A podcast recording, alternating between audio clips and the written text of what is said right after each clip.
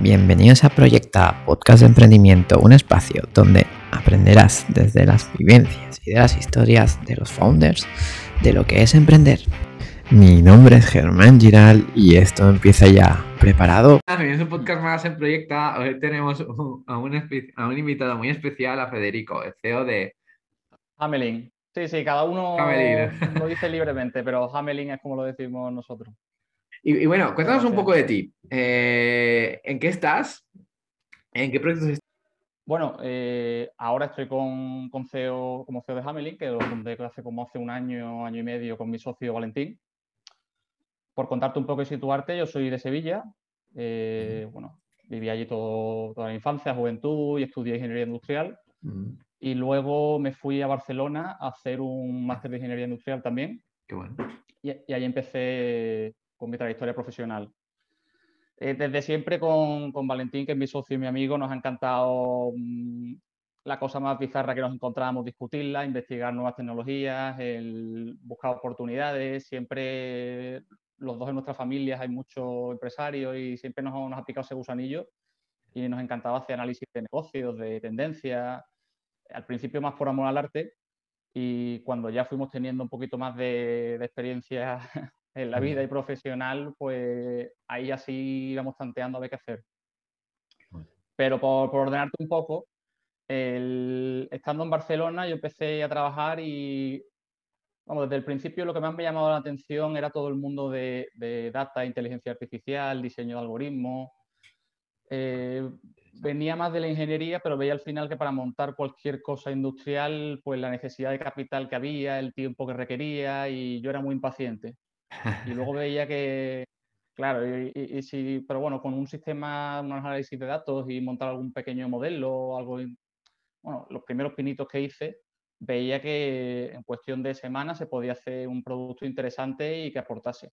Entonces bueno. eso eh, tenía, tenía partes tecnológicas, pero además podía hacer algo en, en un tiempo que, que, me gustase a mí por mi inquietud. O sea que ahí, ahí, ahí aprendiste a hacer un, un MVP, ¿no? Sin, sin tan siquiera saber que era un MVP o sí. Sin, sin saberlo siquiera. O sea, la, la verdad que, que an, antes cosas que había estudiado pues lo hacía un poco por, bueno, porque tenía que aprobar esto, me interesaba, pero tampoco me involucraba mucho. Pero cuando descubrí todo, todo el mundo de, de data, el diseño de algoritmos, la modelización, fue bueno. algo que me apasionó de entrada y me vi estudiando por las noches, haciendo pequeños programitas y, y fui, fui, enfocando mi carrera allí. Quería, quería hacer cosas, pero bueno, eh, es un campo tecnológico muy complejo y me veía muy verde y digo, mira, yo por lo menos necesito estar unos años aprendiendo antes de, de querer lanzarme a nada. Sí que hacías pruebas, ¿no? Me imagino, hacías pruebas, ¿no? Pero ¿y, y cuál era el objetivo de, de hacer esas pruebas? Eh, am, amor al arte. Bueno, amor, amor al arte y también que eh, tenía una inquietud por, por sacar proyectos, hacer, bueno, se dice, ¿no? Montar negocios, pero no es tanto eso, sino que quería aprovechar mis capacidades o lo que yo aprendía para hacer algo útil y decir, bueno, ¿qué, qué voy a hacer yo en la vida, no? Entonces, antes todo lo que había visto no me, nada me había ilusionado especialmente y aquí me di con algo que parecía, bueno, que lo está resultando ser revolucionario y que además se me daba medio bien y, y, y disfrutaba mucho haciéndolo, no podía estar con algo muy complejo y pasaban las horas y digo, joder, mmm, eh, esto mola, ¿no? Que, sí, sí, no, no, no, me, no, me, no, me, no, se me hace pesado. Bueno. Esta cosa que cuando se lo enseño a mis amigos me dicen, vaya, vaya cosa más, más abstracta y rebuscada, pero eh, me iba llamando. Qué bueno. Y, y, y, todo este trabajo al final acabó siendo Hamlin. Oh. Bueno, eh, no del todo. O sea, al principio yo, yo estaba trabajando en consultoría de, de data, sí. estaba haciendo diferentes proyectos.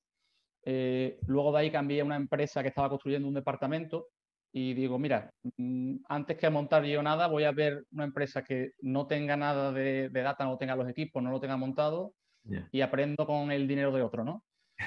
eh, que yeah. algo recomendable. Y, y, al principio, bueno, montando ese proyecto, a partir de ahí saqué como un proyecto de consultoría a través de una empresa familiar montando una división de data. Y bueno. me fui a Madrid el año pasado, al principio, en febrero de, del 20, con, con ese proyecto. Eh, en paralelo yo seguía hablando mucho con, con, Valentín continuamente de diferentes ideas y teníamos el contacto, pero en principio mi plan era ese proyecto. Lo que pasó es que con, eh, bueno, me di de baja de la otra empresa, empecé y arranqué esto la primera semana de marzo del año pasado.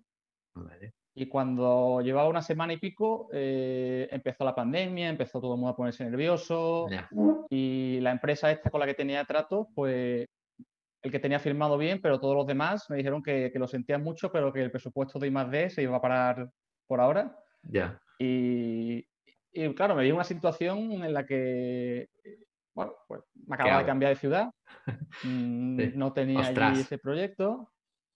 Sí, sí, y un poco Bendita ocasión, ¿no, Federico? Bueno, claro, mirándolo ahora hacia atrás, pues fue, no sé, estos giros que te da la vida que si los pillas bien, te pueden ser útiles. Y eh, bueno, yo estaba hablando con mi socio Valentín, con el que ya habíamos montado algún negocio de internet. Así años antes. ¿Qué habíais montado? Pues años, ya como hace cuatro años, nos fuimos él, otro, otro amigo nuestro y yo a, Nepal. Echamos 15, 20 días a hacer unas rutas por unas montañas, que nos gustaba el montañismo. Y, bueno, nos encontramos allí en unos mercados al final que había eh, una, todos los que son los tejidos de allí, de, de mm. pasminas, de estas lanas de alta calidad, que estaban regalados. Y nos encontramos allí unas señoras que nos dijeron, oye, aprovecháis y comprar aquí para vuestras novias y madres porque esto, esto no lo hay en ningún lado y esto es impresionante. Y a ver, ahí estamos bastante verdes y dijimos, ya está, el, negocio del siglo. Nos traemos esto a España y si todo el mundo dice que es maravilloso, eh, además, bueno, se nos da bien hacer cosillas por internet, tú sabes programar un poco, tú sabes vender esto y nos lanzamos allí. A ver, tendríamos entonces, que tendríamos 25, 26 años, estábamos un poquito verdes todavía en nuestras diferentes cosas y, eso al final quedó en nada, porque luego volvimos, nos pusimos con nuestros trabajos, los veíamos durante una temporada. ¿Y, comprasteis alguna pieza de estas de Nepal o no hicisteis ese error? Sí, sí, llegamos a hacer un pedido de que sería como un palé. ¡Ostras! Eh, y que lo vendimos más o menos, pero tú sabes, de esto que arrancas un negocio y te compra tu madre, tu primo, el otro y... Bueno, todos los negocios empiezan así, Federico. no es bueno ni malo. sí, nosotros con Hamelin sí que fuimos bastante cabezones con no utilizar eso, porque no ah, queríamos engañarnos de, oye, mm, queremos ver si hay negocio de por sí. Eh, a ver si vamos a pensar que hay negocio porque nos compran otra familia y luego cuando se acaben nos vemos sin nada.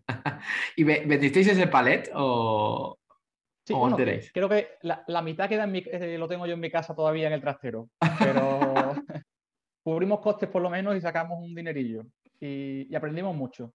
Sí, de eso se trata, ¿no? De que se aprendió.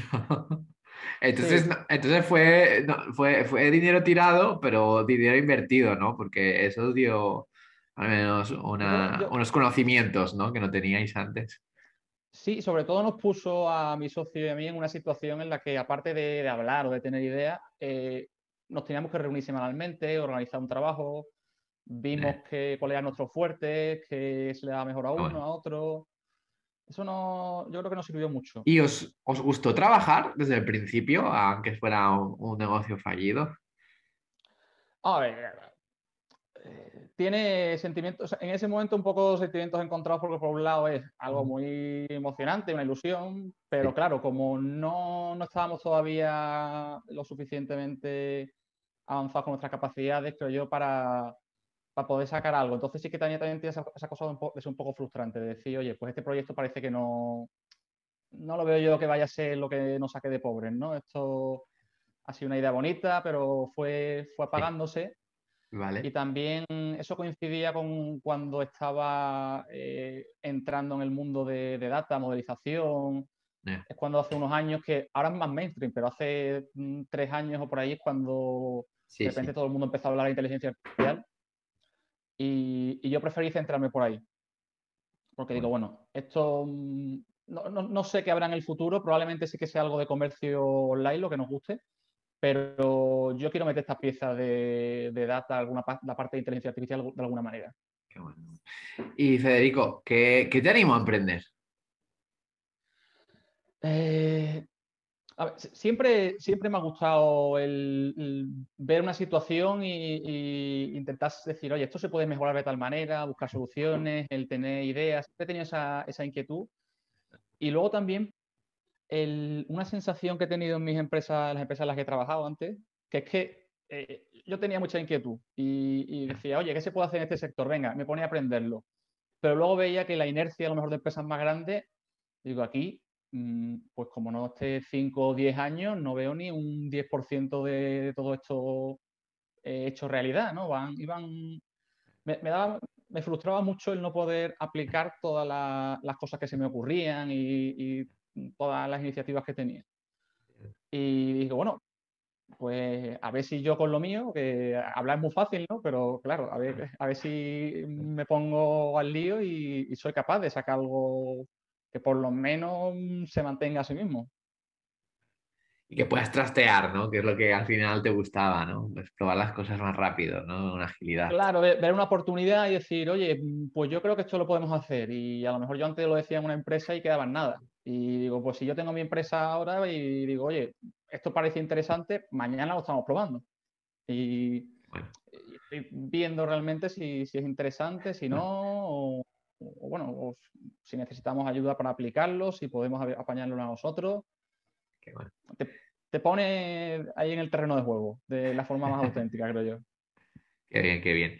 ¿Y qué es Hameli? ¿Y cómo, cómo surgió la idea? Bueno, Hamelin, eh, es una solución para, o sea, si un poco dicho rápidamente, eh, es una solución para hacer fácil y rápido eh, vender lo que ya no necesitas. Vale.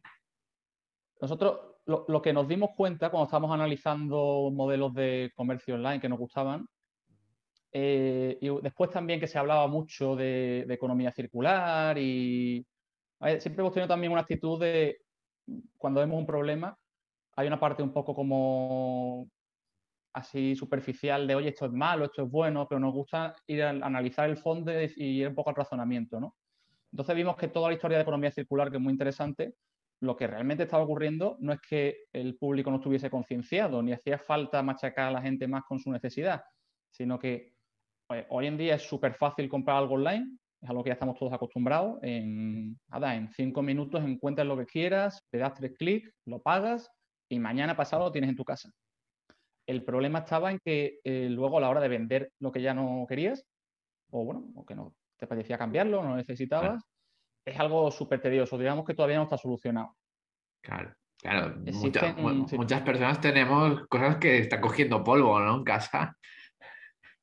Completamente. Y también hay ese mensaje de como no hay que consumir tanto, y es un poco, ver, no hay que consumir tanto porque lo que no se puede, o sea, si consumes todo, lo tienes que tirar continuamente, pues quizás sea un problema, pero si tú puedes estar comprando y vendiendo otra vez y dando vuelta a las mismas cosas, eh, pues es algo muy interesante.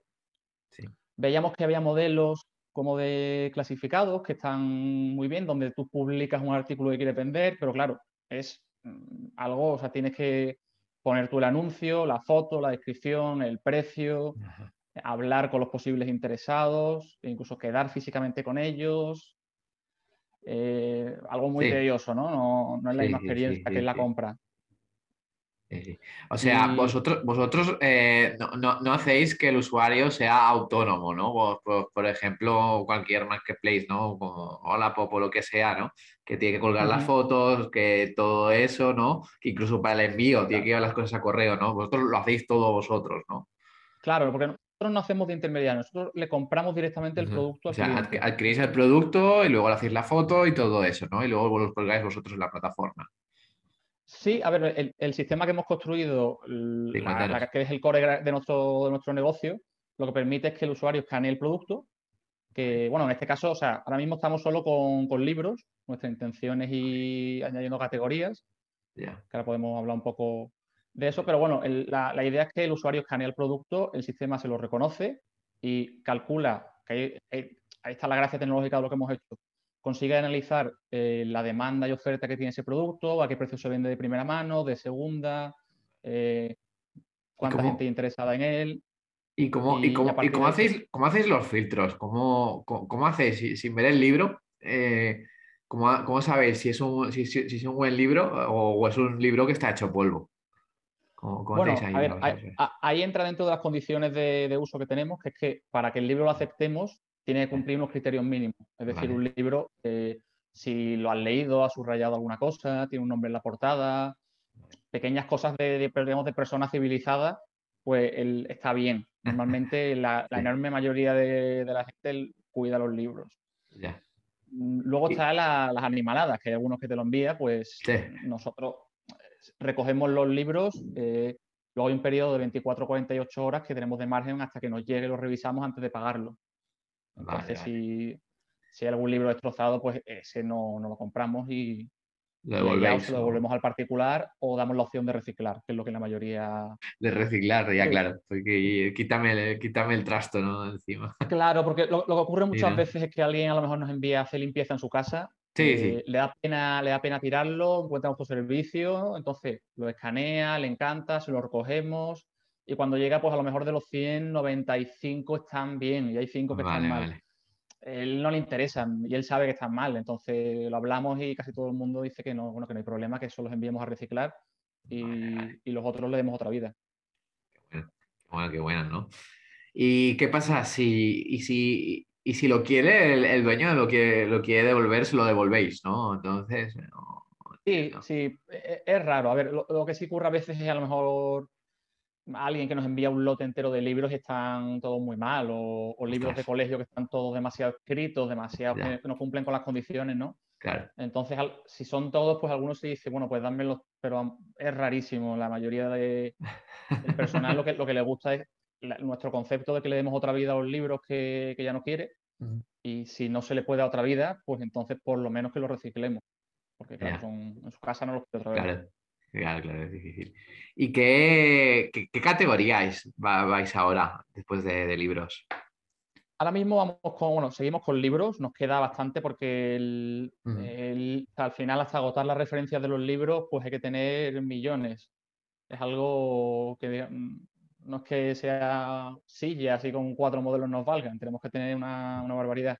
Sí. Y además tenemos el, el mercado del libro en España es como el más potente en español del mundo. Entonces, con, con el stock que podemos tener aquí, podemos ir, bueno, que estamos ya empezando a ir por Sudamérica, Estados Unidos, Qué bueno. eh, en Europa en general también hay bastante demanda y nos queda bastante recorrido por allí. De, de- de pero- libros en español, ¿no? Entiendo. De libros en español, sí. Ah, qué bueno. Sí, sí. Además, somos el único player importante en este, con este modelo de, de e-commerce de precios automáticos en español. Ajá. Entonces, tenemos que aprovechar Entonces, que tenemos el mercado claro. sin competencia para, para dominarlo. Claro, claro. Ento- Entonces en- entiendo que hay que en esos otros países fuera de España hay más demanda, ¿no? De libros que es donde se, se vende, ¿no? Sí, eh, a ver, sí, sí, sí. O sea, en- a ver, hay en todos lados y además es, es- es impresionante porque hay libros que tú dices, este, este libro no tiene muy viejo, nadie lo va a querer y de repente lo subes y te entra una compra de Estonia de alguien que lo, que, que lo pides tú, pero ¿quién será? Eh, eh, hay, hay de todo, o sea, al final pones el libro más extraño a la venta y te lo compran de China y dices tú, pero ¿quién, quién se ha interesado por esto? Pues bueno, alguien hay. Qué bueno. Y con, con el tema esta de la logística, eh, ¿cómo, cómo hacéis, no? Eh, porque eso, sobre todo no es lo mismo vender solo en España que vender en, en- en el resto del mundo, ¿no? ¿Cómo, cómo lo hacéis? Cuéntanos un El- poco ver, el para- para- Para la parte de pedidos eh, es bastante estándar, ¿eh? como tienda de, como el resto de tiendas que puede ser. Lo, lo Mm. más característico que tiene nuestro negocio es que tiene, nuestro- como enviamos a particulares lo que nos compran, que eso es como la parte final de nuestro ciclo, pero antes que eso tenemos que comprarle esos libros a particulares. ¿vale? Entonces tenemos como una doble logística que otras empresas pues Uf, se sí. proveen de, de una empresa que le envía todo en palés y es como muy fácil, ¿no? Mm, Mientras que nosotros tenemos que contactar con propios particulares tanto para comprarles los libros como para luego enviar los que vendamos. Para esto, eso ha sido un poco la dificultad de nuestro modelo Sí. a, la, hora de escalar, que tenemos, por un lado, un reto tecnológico muy importante Vale, y por otro lado, unas operaciones bastante complejas. vale. Eh, y tenemos cuál- que tener eso muy optimizado. ¿Cuál es la solución? O sea, ¿cuál, cuál, cuál es, el, cuál es el proceso que ahora, que ahora tenéis? Para hacer Ahora, a ver, lo- lo- pa- sí, el, a ver, el proceso empieza cuando un usuario entra en nuestra web, eh, se va a hamelin.com y, directamente empieza súper minimalista para que empiece a escanear. Entonces puede o introducir manualmente los códigos de los libros, los códigos ISBN que tienen en la parte de atrás, o, escanear el código de barra con el móvil. El, y ahí, a partir de ahí, el sistema hace como lo que estamos acostumbrados para comprar. Le aparece la ficha del producto con un precio y, le da añadir a carrito. Pero eh, en lugar de estar comprando, está vendiendo. Y, y va haciendo como una cesta de la compra y a lo mejor termina y dice, vale, pues ha terminado de hacer la limpieza en su casa o lo que estéis recogiendo, 80, 100, 200 libros. Y le dice, bueno, pues son 100 eh, euros, 120 eh, euros. Eh, y a partir de ahí es, queremos que sea la misma experiencia de comprar para el usuario. Entonces, si le da a confirmar, en 24 horas o cuando él marque en el calendario, pasan por su casa a recogérselo. De allí nos llegan nuestras instalaciones y nuestras instalaciones, pues hay, tenemos todos los operarios que se ponen a revisar, van revisando lo que nos envían los particulares y confirmando los pedidos. Es igual que cuando en un comercio online se, alguien compra, que hay, uno, hay un, almacén con un equipo que va a ese lote digital y coge ese lote digital y mete todos los productos, revisa que esté bien, revisa el origen y le da una confirmación, pues es eso, pero como marcha atrás, en el que empezamos con la caja con todos los productos y terminan todos los productos en las estanterías y, ya como dando entrada en, el sistema y en, y en el almacén. A partir de ahí, eh, la otra gracia que tenemos es que toda nuestra tecnología de precios se basa en que sepamos ese, artículo, ese libro, eh, a cuánto se vende en todas las plataformas, dónde más demanda, dónde menos, dónde va a tener una salida más rápida. Eso lo conseguimos con la integración que tenemos con diferentes marketplaces ah, y diferentes puntos de datos. Entonces, lo bueno es que desde el momento que hacemos ese cálculo, eh, entonces, preparamos... el, el, Big Data para vosotros es esencial, ¿no?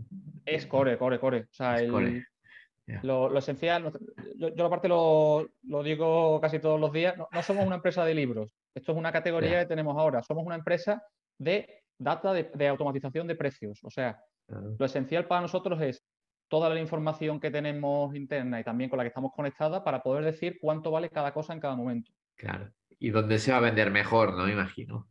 Y dónde se va a vender mejor. Y eh, claro, en, cada sitio tiene unos precios diferentes y esa conexión mm. nos permite además ponerlo a la venta rápidamente en, un montón de sitios para que tenga la mayor exposición. Idealmente, a lo que aspiramos, que todavía no estamos allí, es el caso de todavía no ha llegado el libro al almacén y ya lo tengo vendido. Ya. ¿Y cuánto, en, cuánto, en cuánto tendrás ese reto cumplido? Ese, mm, eh, a ver, eh, llevamos abiertos un año, hacemos ahora, y, estamos creciendo rápido. Yo, yo soy muy ambicioso. Yo en otro año quiero tener esa pieza más que terminada. Además, pero se te, complicará la, se te, complicará la, logística o lo tendréis que plantear de otra forma, ¿no? Porque a, lo mejor ni merece la pena que, que pase, ¿no? siempre tiene que pasar porque otra, otra parte que, que es nuestra propuesta de valor es revisar y también profesionalizar todo lo que es la compra de segunda mano. Porque el, ejemplo que hemos hablado antes de que el vender algo usado es muy tedioso, pero también tiene una parte mala para el que lo compra, que es que es una lotería. Mm, cada vez hay precios mejores, peores, el artículo va de una manera diferente. Hay alguien que te lo vende y si está roto te puede decir que te lo cambia, pero normalmente una vez te lo ha vendido en particular, olvídate. Entonces nosotros queremos dar, profesionalizar la venta de artículos de segunda mano para que el público en general al final ya le entre en la cabeza que que es la mejor opción. O sea, ya, ya, en los últimos años se ha quitado el estigma de comprar cosas de segunda mano que podía tener antes, pero ahora queremos también que sea hasta la opción más inteligente, que diga, si es que está como nuevo y me dan el mismo servicio y atención que me da uno de primera mano. Mm, voy a ver si lo tienen allí y si no, si no lo tienes Hamelin, pues ya busco en Amazon, pero primero busco en Hamelin. Y cambia de tema. ¿Cómo se pasa de plan pandemia, eh, de ser eh, pues Valentín y tú, a pasar a 15 empleados y a tener eh, ya más de 20.000 pedidos, ¿no? Pues bueno, quizás porque era la pandemia y, tampoco había mucha distracción. O sea, al final nos pilla, es, digamos que en momento de crisis, como te comentaba, me vino un momento que se me, se me cayó el otro proyecto que tenía Ya. Mm, Valentín también, Valentín estaba trabajando, llevando la, eh, todo el área comercial de Reino Unido para su empresa. O sea, básicamente se dedicaba a exportar a Reino Unido y con el Brexit también se le estaba trastocando todo, iban a traerse su unidad de negocio. Eh, empezamos a crearlo, a ver, sobre todo es que nos dimos cuenta de que este modelo en otros países existía, en Vale. España no existía, el mercado estaba ahí por- para tomar, eh, lo único que, que hacía falta era un equipo con la capacidad comercial que tenía Valentín de montar toda esa estructura y luego mi conocimiento tecnológico y de operaciones Bueno. para poder eh, montar el core de negocio de, de Hamelin. Ujú. Y fuimos probando, fuimos probando al principio mm, por internet, en- entrando en mil anuncios, comprando a alguien que vendía, vendo 300 libros porque hago limpieza, Ah, comprando libros de amigos nuestros y, y yéndonos con el coche a recogerlos nosotros mismos y, y subiéndolos uno a uno, probando, pero vimos que era algo muy estadístico y conforme aumentábamos el supply, eh, las ventas iban subiendo y los análisis de mercado que hacíamos era de que, o sea, lo- los números nos estaban diciendo que, que eso iba a funcionar y que era algo súper escalable. Montamos la tecnología que nos permitía procesar eh, pues te digo yo, 10 libros, 100 libros y nos dimos cuenta que con poco más podíamos hacer 10.000, 100.000, un millón. Era, ver, era un reto escalar las operaciones, Claro.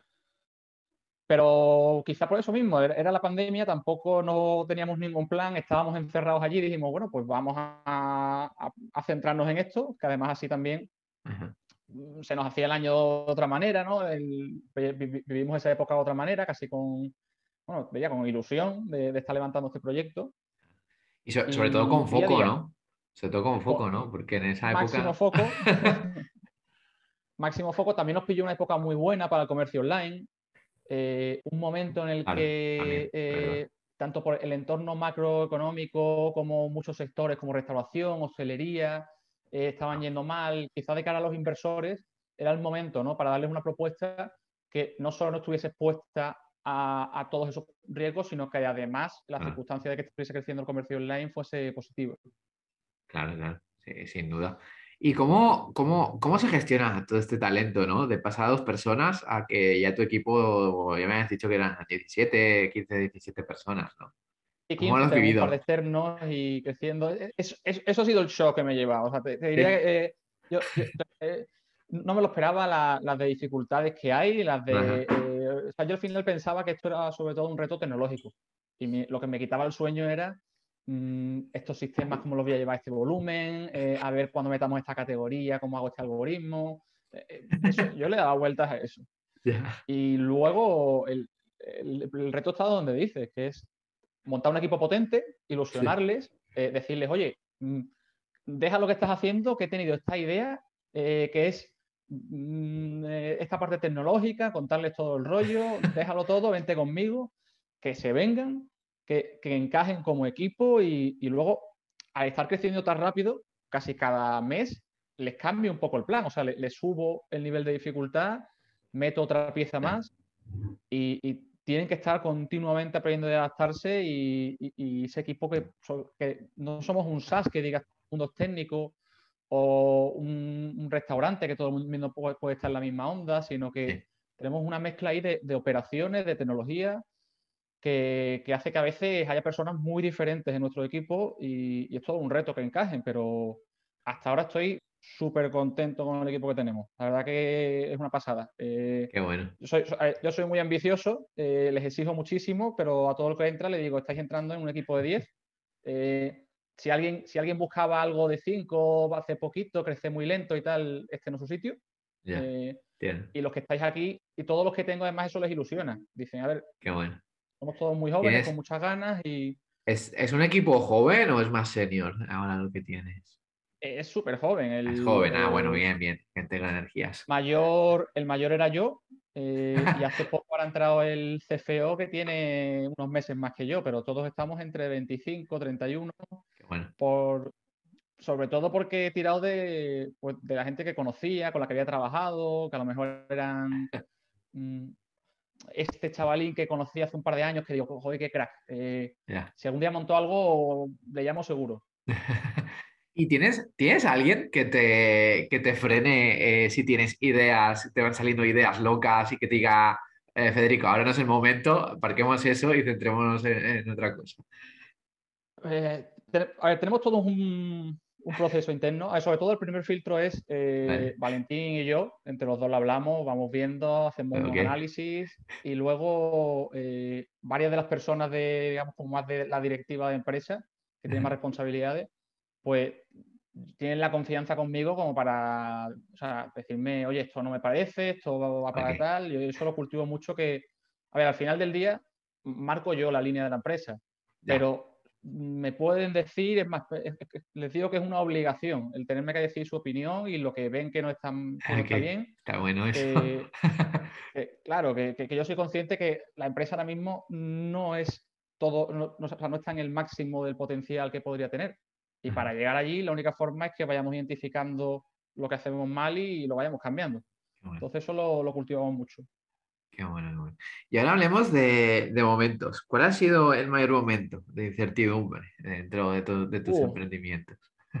hay, momentos, había momentos muy interesantes. ¿eh? Recuerdo uno que fue en, cuando la nevada de Filomena, en febrero, ah, creo que fue, sí.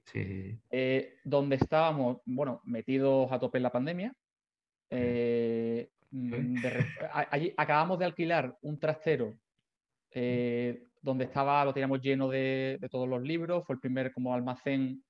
La primera, la primera, primero empezamos en mi casa, luego pasamos a ese pequeño almacén y ahora estamos en la, ya la nave grande. Y en ese almacén, eh, yo recuerdo, durante 10 días no pudimos servir pedidos, pues no, podíamos ni entrar por la nieve, eh, tener que ir andando a través de la nieve eh, con la mascarilla puesta, viendo que no sacábamos pedidos y que entonces no podíamos pagar todos los costes que nos estaban entrando. Eh, ahí fue un momento bastante complicado, bastante complicado.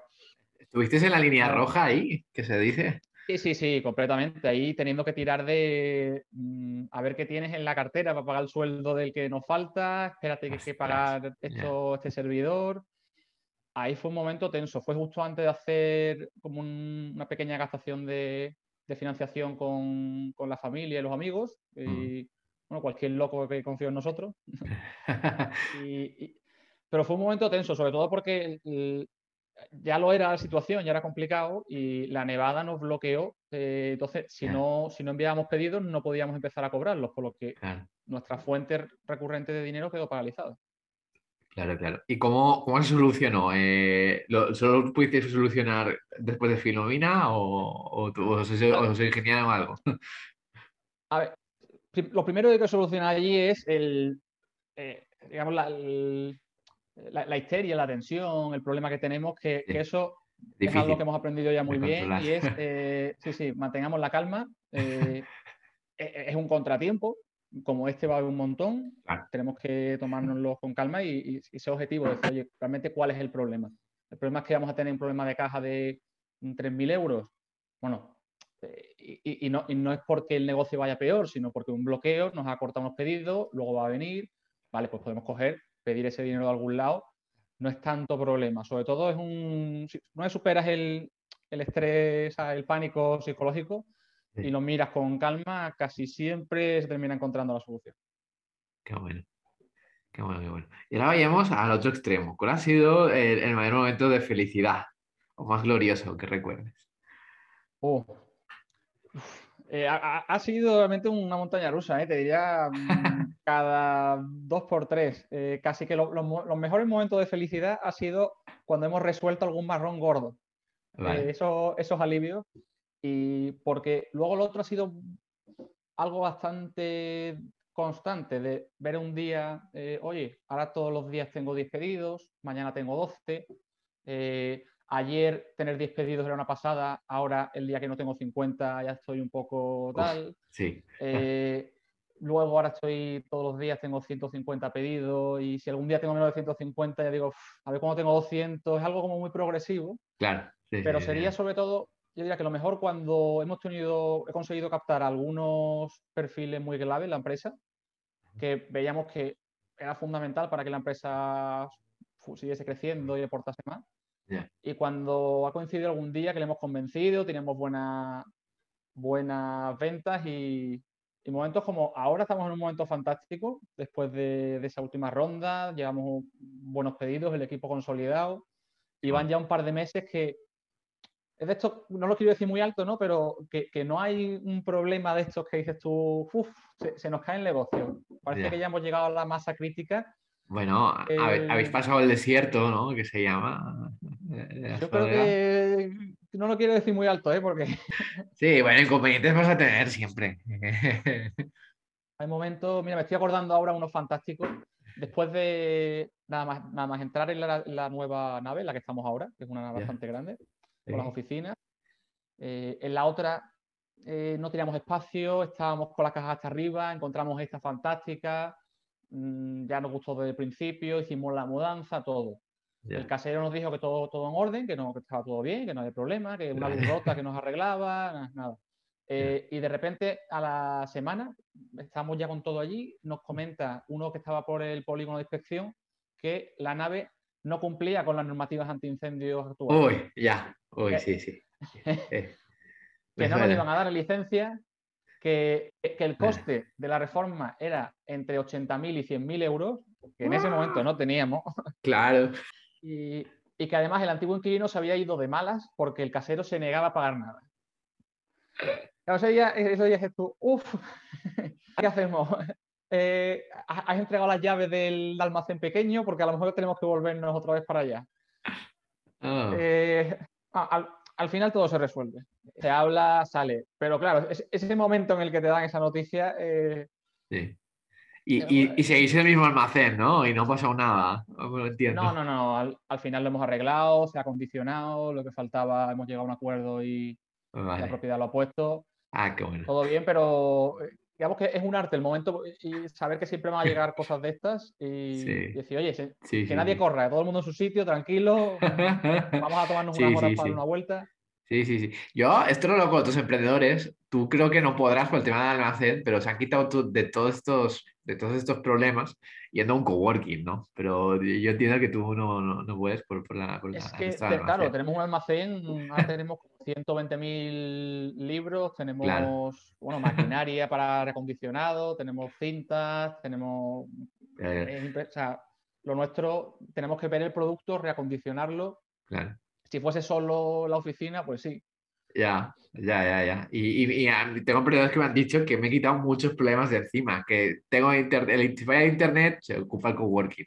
Eh, si falla la calefacción, el coworking. Ya no, ya no tengo que ser yo, ¿no? sí, o, que, va un poco la... Ese debate lo tenemos mucho y al final creo que el mayor riesgo es eh, ir demasiado lento, quedarnos atrás, perder la oportunidad. Y nuestra, nuestra ambición es eh, ir añadiendo categorías y, eh, gestionar todo el flujo. O sea, que cualquier persona cuando haga una limpieza en su casa, se mude, nos venda todo lo que tiene en la casa, que lo recojamos, que en lugar de cobrar por dinero, se lo quede como en créditos, digamos, de Hamelin y que los nuevos que quiera comprar lo haga también de Hamelin. Entonces queremos tener el control de toda la experiencia y todo el ciclo del, producto. Así que si, empezamos a subcontratar esas piezas tan claves y va un poco en contra de, de la filosofía que, buscamos. Qué bueno, qué bien. ¿Y qué es para ti un negocio sostenible? El, ¿Sostenible como negocio o, que tenga sostenibilidad en su, en su visión? Eh, las dos cosas, pero más, yo creo que más que el negocio sea sostenible en, sí. bueno, eh, por, eso, por eso fue por lo que nos lanzamos tanto desde el principio en este. O sea, la diferencia entre, un poco entre un proyecto y un negocio es que el negocio tiene que eh, tener unos números positivos, o sea, tiene que generar beneficios todos los meses. No, hay algunos que nos han comentado aquí, algunos que hemos ido conociendo otros proyectos que a lo mejor tienen, oye, una idea fantástica, pero pierdo 3 euros por cada envío. Digo, pero es que entonces, ya, ya pensaré qué hago. Pues puede que sí, puede que no. Muchas startups, eh, eso no se sabe, eso se sabe que muchas startups con pérdidas, ¿no? Y que, que van lo vea la línea entre, ser un proyecto o ya sea una, empresa sostenible, que es cuando mm, eh, nosotros lo bueno que tenemos es que compramos prácticamente basura, algo que, que los particulares consideran como basura, y vendemos productos seminuevos. Entonces, ahí hacemos una, creación de valor enorme y, y, con eso nuestros números de principio han sido fantásticos tenemos buenos márgenes, entonces Luego también con tecnología hemos optimizado muchísimo porque sí que veíamos que había mercado de segunda mano en España, pero a lo mejor era una librería de barrio o alguna un poquito más grande que manualmente, libro a libro, lo nuestro, todo va, o sea, el propio, desde que el usuario lo mete en sistema y a partir de allí hay un operario que lo coge, le echa un vistazo, lo mueve de casa, pero lleva todo, todo, todo automatizado, eh, todos los datos se descargan de diferentes sistemas y, y, es escalable porque tenemos, tenemos ahí como un, un buen negocio que vemos desde el principio y dijimos, vale, pues si a cada libro sacamos dinero, vamos a intentar tener el mayor volumen que podamos y a partir de ahí aprobar con la siguiente categoría y la siguiente y la siguiente, que, es lo fundamental. Y de, la otra parte de la sostenibilidad, nosotros, eh, a ver, quizá un poco por eh, mi, formación de ingeniero y mi forma de razonar y de analizar las cosas, siempre que me cuentan un problema no, intento analizarlo de, como un juicio moral ni ético, sino que digo, a ver, ¿dónde está el problema? ¿Vale? ¿Cuál es que eh, falta de, esta, de, este suministro, falta de, este producto, de este recurso? ¿Hay este impacto? ¿Cuál es la necesidad que se está buscando satisfacer? ¿Hay otra forma de hacerla? Entonces, mm, nuestro negocio es sostenible y apoya la economía circular, eh, no porque creamos que es algo bueno, que, lo creemos, sino porque vemos que, es un derroche y hay una oportunidad de negocio fantástica dándole otra vida a los productos que, la gente ya no quiere. Es simple, hace falta tecnología y hace falta profesionalizarlo, pero la oportunidad está ahí y nosotros vamos a por ella. Qué bien. de oportunidades y de futuro, ¿dónde ves Jameley dentro de 10 años? Dentro de 10 años, eh, eh, muy lejos ¿eh? para cómo vamos avanzando, pero lo que tenemos ahora en, el horizonte, que te puedo comentar, es, o sea, queremos ser la solución para que, igual que ahora cuando alguien quiere comprar algo por internet, ya tiene todas unas soluciones, pues cuando alguien quiera venderlo, pero no, no publicarlo para, que se lo compre algún particular, sino lo quiero vender ahora ya, me, mudo mañana por la mañana, eh, no igual de rápido que cuando compras algo. Piensa en Hamelin. Para eso vamos añadiendo categorías, una tras otra. Porque queremos al final ser una tienda multicategoría, básicamente como un Amazon de segunda mano, donde uno pueda comprar y vender. Y donde todo lo que se, todo lo que se venda de segunda mano, evidentemente, y luego todo lo que se compra sea de segunda mano. Y que sea la primera, la primera opción que todo el mundo tenga cuando quiera comprar algo. Que sea, oye, primero voy a verlo si ya está, porque además el supply es local, dice, es algo de aquí que eh, me va a costar a mitad de precio y me da una garantía. Y luego el poder, eh, una vez que ya no lo quiera, poder volver a venderlo, volver a comprar otro producto y que, eh, digamos, cerramos ese círculo de la economía circular. Qué bueno. Ya vayamos ya a la pregunta de cierre. Eh, ¿Qué consejos darías a un emprendedor? Eh, y ya que hablamos de libros, eh, pues, pues, pues, aconseja un libro para leer. Pues de mm, consejo de emprendedor. que tengan muy claro la diferencia entre el proyecto que están haciendo y cuál es el negocio que hay detrás. Que al final, si, si hay negocio, todo sale.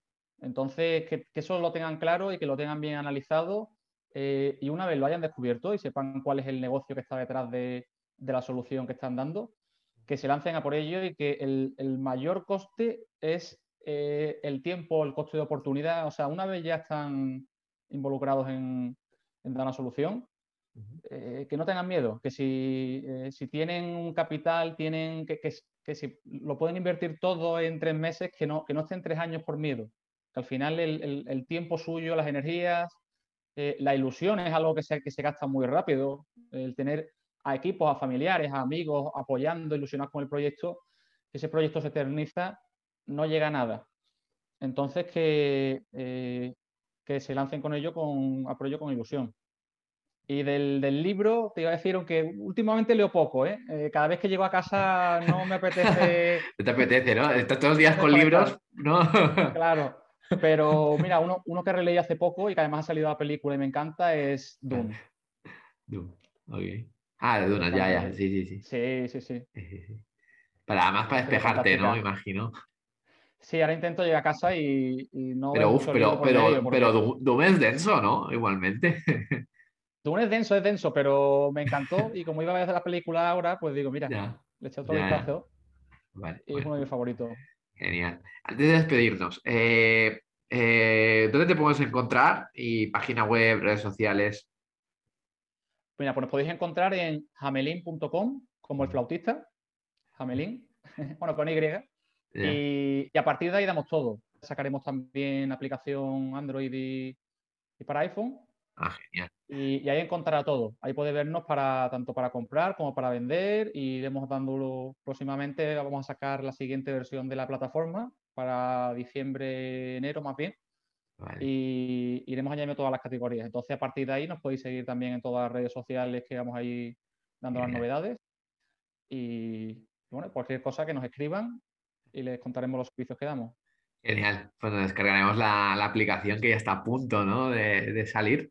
Eh, nada, ha, sido un placer recordar a la gente que se suscriba al podcast, que si, que si os ha gustado que lo compartas con otro emprendedor. Y nada, todo un placer, eh, Federico. igualmente, Germán, la verdad que, he estado, que estamos a gusto contigo y, creo que hemos sacado cosas que espero que puedan ser interesantes para, para el público. Seguro que sí. Hasta la próxima.